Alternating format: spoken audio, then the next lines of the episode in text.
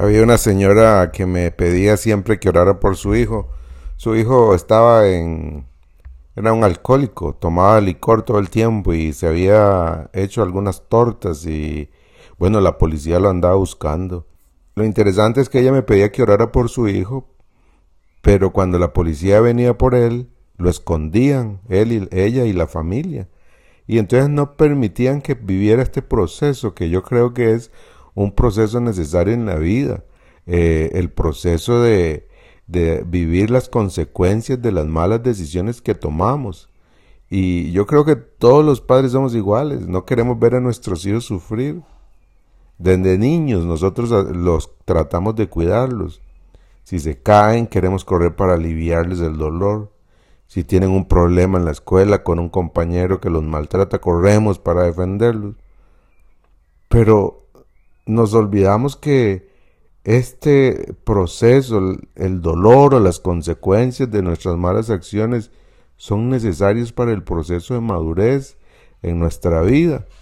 Lógicamente que, que los hijos van creciendo y, cada vez es más, eh, los, los problemas en los que se meten son mayores, pero si cuando están niños les vamos enseñando, les vamos permitiendo vivir las consecuencias de sus malas decisiones.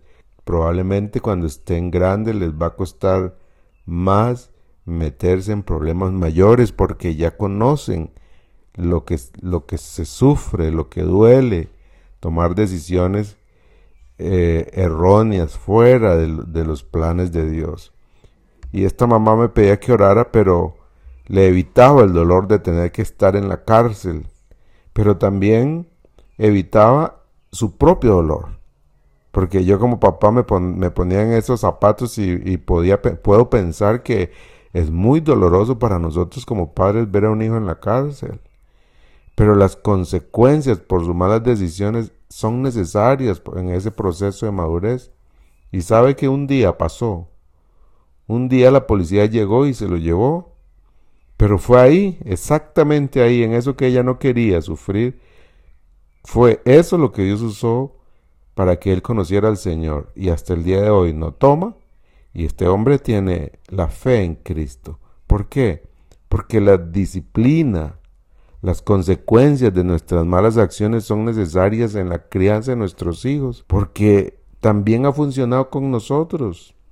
Cuando Dios interviene en la vida de nosotros y nos disciplina, eso funciona muy bien y, Dios lo hace. Hebreos 12:6 dice, pues el Señor disciplina a los que ama y castiga a todo el que recibe como hijo. Dios nos disciplina. Y los años de cárcel para este hijo, que fue feísimo, una experiencia muy dura para la mamá, para la familia, pero esos años le dieron una oportunidad a un hijo de crecer y madurar. Yo espero que para ninguno de nosotros las consecuencias sean tan graves, pero tenemos que que ver esto es un proceso que necesitamos vivir con nuestros hijos, las consecuencias de las decisiones que toman. Cuando son niños son pequeñas consecuencias, pero no olvidemos que si trabajamos en estas pequeñas consecuencias, cuando estén nuestros hijos grandes les va a ser más difícil involucrarse en, en situaciones que les podrían producir mucho más dolor.